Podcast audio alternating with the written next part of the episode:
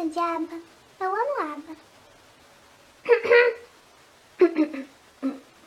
Desculpa, estava repassando o roteiro.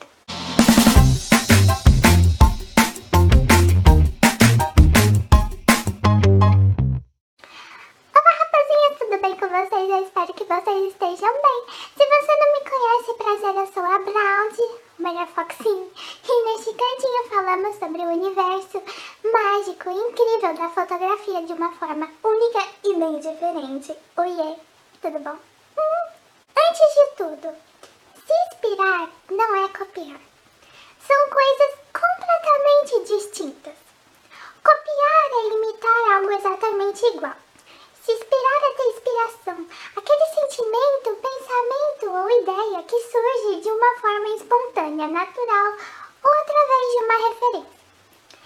Referência é a utilização de alguma informação como base para a realização de um projeto, modelo de trabalho. Essas referências auxiliam no entendimento de algo novo.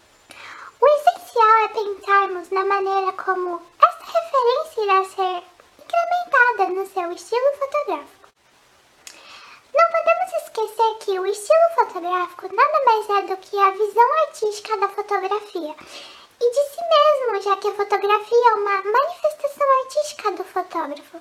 Essa manifestação, ela é singular de cada fotógrafo, já que suas inspirações são diferentes de cada um. Cada um é único. Por exemplo, se a sua inspiração é o estilo vintage, o que torna esse estilo único para que isto transpareça em seus trabalhos, sem deixar de ter o seu toque. Neste universo artístico, o fundamental é se destacar e não se apegar copiando. Uma ideia muito bacana contendo todas essas informações é fazer um quadro de inspirações. Para levar ainda mais o seu quadro artístico, eu sugiro que o faça manualmente para que assim o acesso a ele fique mais fácil. Mas nesse quadro você deve incluir tudo aquilo que o, inspira, que o seu estilo. Não importa se é música, livro, quadro, inclua tudo aquilo que tem a sua personalidade.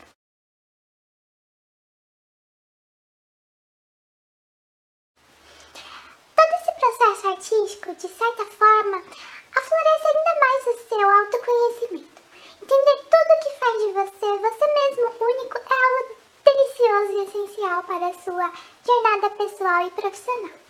Tudo isso transparece em suas fotografias, pode ter certeza. Eu espero muito que vocês tenham gostado dessa dica. Beijos da raposa e até a próxima!